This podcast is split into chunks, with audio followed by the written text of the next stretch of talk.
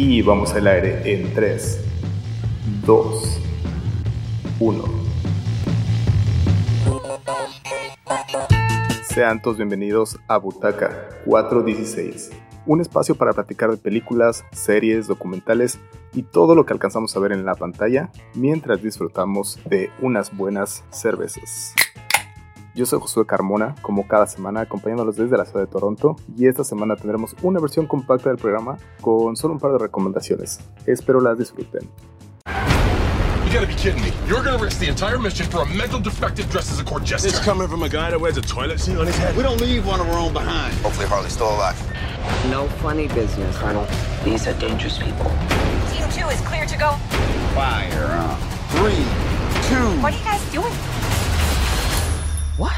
You, we're, we're here to save you. You were gonna save me? It was a really good plan, too. Well, I can go back inside and you can still do it. That's patronizing. I'm so sorry. Harley Quinn. Bloodsport.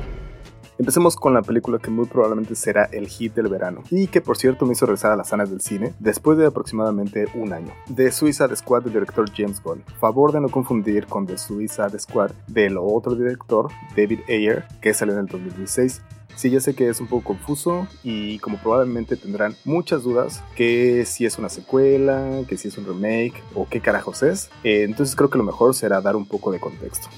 En el 2018 a Disney le dio por curiosear en el pasado de James Gunn y se fue a leer los tweets que había escrito ya hace algunos ayeres. Ahí se encontró con el fallido intento del director de hacerse el graciosito, haciendo comentarios racistas y francamente de muy mal gusto. Pues justo en ese momento Disney Marvel decidió aplicar el clásico machetazo y como se dice en el argot, prescindir de sus servicios para dirigir Guardians of the Galaxy 3. Pero hay que recordar que James Gunn es la mente maestra detrás de Guardians of the Galaxy 1 y 2 que fueron un gran gran éxito para Marvel. Fue exactamente en ese momento que Warner DC aplicaron la clásica de Matanga, dijo la changa, y le ofrecieron desarrollar algún proyecto, el que él quisiera, donde le prometían toda la libertad creativa posible para hacer lo que le viniera en gana. Eh, James Gunn entonces escogió al grupo de villanos de Suicide Squad, de el cual ya se ha declarado muchas veces fan, y obvio se puso a trabajar de inmediato en ese proyecto. Cabe señalar que no mucho tiempo después, Disney Marvel aflojó un poco sus criterios de moral y le dijeron que todo era bromis y que dijo su mamá que siempre sí podía regresar a trabajar con ellos para hacer Guardians of the Galaxy 3, que pronto la estaremos viendo.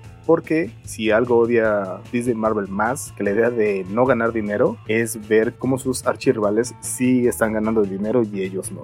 Ahora, para entender si la película es una precuela, secuela o qué chingados, a mí me encanta la analogía que suele usar o que ha usado Margot Robbie en algunas entrevistas. Ella dice que cuando está leyendo los cómics de Harley Quinn, algunas veces se va a los orígenes del personaje, pero que también le ha gustado echarle un vistazo a las publicaciones más recientes. Obviamente que cuando brinca entre estos dibujantes y o escritores, se da cuenta que existen ya sea nuevos personajes o que algunos ya murieron o otros que ni siquiera fueron contemplados en, entre las dos historias, porque sabemos que en el mundo del cómic o el mundo de los cómics se dan mucho este tipo de libertades. Y pues con The Suicide Squad pasó exactamente lo mismo. Esta es una nueva historia de un grupo de personajes que ya conocemos. Pero bueno, entremos de lleno a la película. La duración de la cinta es de 2 horas con 17 minutos y tiene un montón de actores conocidos, de los cuales solo mencionaré a los principales o en los que podríamos decir que se basa la historia. Entre ellos tenemos a Margot Robbie interpretando obviamente a Harley Quinn, a John Cena como el Pacemaker, a Sylvester Stallone como King Shark, a Idris Elba como Bloodspot, Joaquín Cosío, sí,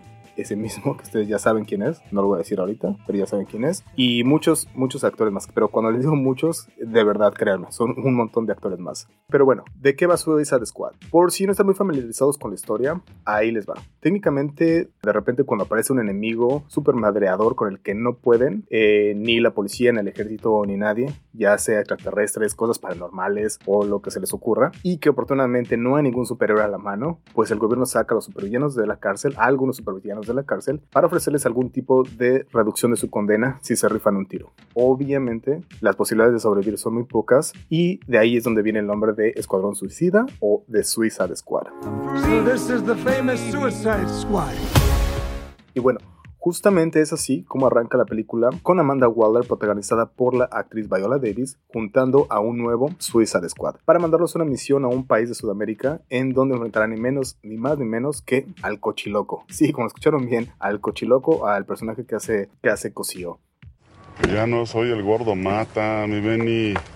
Ahora soy el cochiloco, ¿está claro?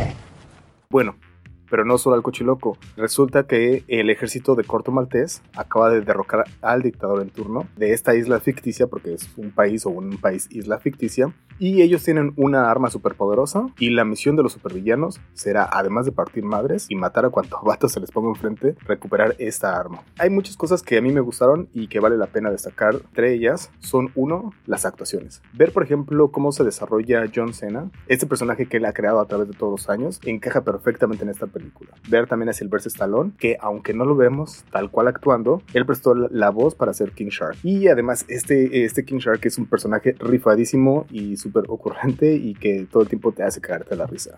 Obviamente la guapísima Margot Robbie en el papel de Harley Quinn, quien ya es una de las supervillanas favoritas de absolutamente todos y que pues obviamente esta cinta se va a basar, si no es su propia película, sí, sí la cámara la estará siguiendo en muchas ocasiones. Otra cosa que vale la pena destacar es la dirección de James Gunn, pues este director de seguro se sintió como pez en el agua trabajando con Warner DC y con la libertad que le dieron. La película de entrada es clasificación R o no apta para menores de 17 años. ¿Qué hay o por qué es eh, clasificación R?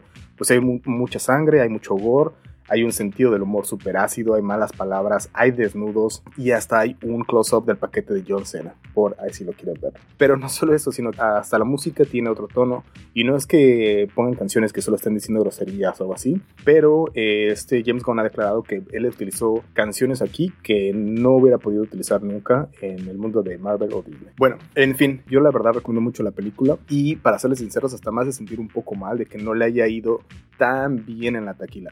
En la taquilla. No significa que le haya ido mal, pero que no le haya ido tan tan bien o que no haya llegado a los estándares que ellos esperaban. Pero también eso se entiende un poco eh, por varios factores como la pandemia o porque a la gente no le gustó mucho la versión del 2016 y no se quiso arriesgar a ver otra versión más o menos de lo mismo o no sabían, no entendieron qué era lo que, eh, qué era lo que iban a ver. Y también pues por la clasificación, como es clasificación R y pues obviamente eh, es el tipo de cosas que los niños no van a poder y pues no queremos tampoco que los niños vayan a verla. Pero bueno, si a ustedes les gustó la película o si a ustedes les gusta la película tanto como a mí, pues no se pueden perder el standalone del personaje Peacemaker que hace, como ya lo comentaba, John Cena, que será lanzado en el 2022, eh, de hecho en enero del 2022, y que será pasado obviamente por HBO.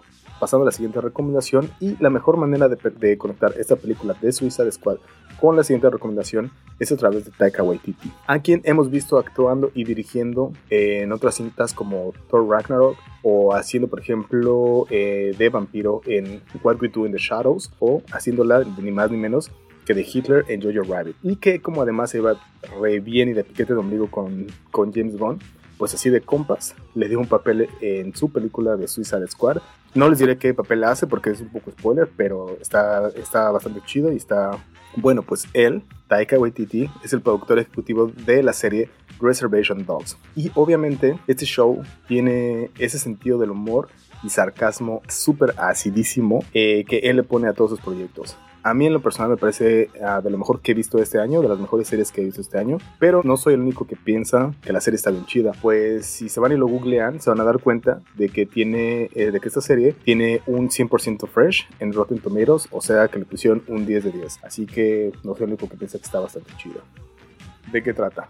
Bueno, pues es un grupo de cuatro adolescentes que viven en una reservación de uh, nativos americanos en Oklahoma. Eh, ellos están ya hasta la madre, están cansadísimos de vivir esa vida rural y están haciendo todo lo posible por juntar dinero e irse a vivir a California. Obviamente, siendo jóvenes, encuentran muchas maneras de hacer pendejadas, como por ejemplo podemos ver en el primer episodio y en el tráiler se roban un camión repartido de chetos y terminan vendiendo tanto el camión como los chips o las frituras esas en el mercado negro. Y todo lo que hacen y cómo lo hacen es como todo lo interesante de esta historia. Y obviamente súper cagadísimo. You're good thieves. Best in town. Oh, thank you. It is a small town. Hasta ahora solo han salido tres episodios y aunque algunas veces se siente como que la, la serie se quiere inclinar un poco, no sé si sea la palabra correcta, pero un poco quizá moralina. Uh, pero afortunadamente también siempre el sentido del humor, las malas palabras y la actitud de los morritos le da un giro de 180 grados y regresan como a otra vez a, a esas buenas historias de las, que, de las que estamos hablando. O sea, no creo que se vaya a ir por el camino de que ellos viven en un lugar sagrado y que se van a encontrar ellos mismos de una manera espiritual para darse cuenta de que su lugar en el mundo es el lugar ahí con su gente. No, eso no creo que vaya a pasar. O sea, estos cuatro morritos van a seguir haciendo pendejadas y nos van a seguir sacando carcajadas. Por ahí en entrevistas he visto que Taika Waititi ha mencionado que no solo el cast, sino que también todo el crew o la gran gran mayoría del, crew se compone de nativo americanos, lo cual se me hace bastante chido. Van a ser un total de 8 episodios que los pueden ver a través de Hulu FX o en la piratería. y esa es la segunda recomendación de la semana, Reservation Dogs. Ah, y ya para finalizar, y platicando un poco de cultura pop, de solo les quería recomendar de que le echen un ojo a la colaboración que traen desde ya hace algunas semanas, si no es que meses, entre Adidas y Los Simpson. Ah, dentro de esta colaboración pueden encontrar o se van a encontrar con unas playeras eh, bien chidas, como de la Dona Prohibida o a Bart Simpson ahí andando en patineta. Van a encontrar chamarras, hoodies, van a encontrar tenis. Y hablando precisamente de los tenis, algo que está bastante chido es que tienen desde sus clásicos tenis para correr, eh, los Ultra Boost, con detalles de los Simpson, lo cual se me hace muy muy chido. Eh, pero igual si no son de la gente que utiliza o les late los, los, tenis para correr, también van a encontrar su otra línea que es así la super casual, como los Grand Court o la, la silueta que ahorita está súper súper de moda de ideas que son los Forum. Y esos Forum a mí me latieron un montón, aunque la mera verdad no estoy muy seguro si los usaría porque son con los, eh, con los detalles y los colores del, eh, del episodio o, de la, o del trago de la llamada Moe. Eh, están bien interesantes verlos, eh, échenles un vistazo por ahí, y igual y no alcanzan, muchas veces se, se, agotan, pero sí están muy chidos y ahí échenle un ojo y pues por ahí me avisan si se los pondrían o no se los pondrían. Y no importa la verdad si son o no son fan de los Simpsons, pero creo que esta colección está bastante chida y al menos les, les sacará así una sonrisa o dirán, órale, está bastante interesante. Y pues bueno, en fin, hemos llegado al final de esta emisión. Gracias por acompañarme. Yo soy Josué Camona como cada semana y esto fue Butaca 416. 416.